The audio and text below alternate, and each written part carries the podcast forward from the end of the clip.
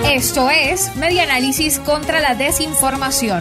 Compartimos noticias verdaderas y desmentimos las falsas. Reconstruyendo la información para la democracia. En julio hubo mayor número de ataques e incidentes de seguridad contra defensores de derechos humanos en Venezuela. Unas 140 personas y organizaciones que defienden los derechos humanos en el país fueron atacadas durante el mes de julio, reseña laverdad.com. En el pasado mes se registró la mayor cantidad de incidentes durante lo que va de año, según un informe publicado por el Centro para los Defensores y la Justicia CDJ.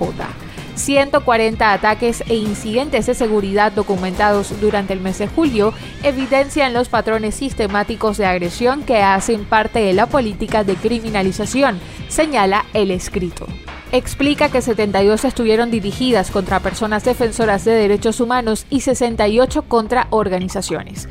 La ONG señaló que durante el mes de julio se documentó el mayor número de ataques e incidentes de seguridad contra el derecho a la defensa de los derechos humanos en lo que va de 2021.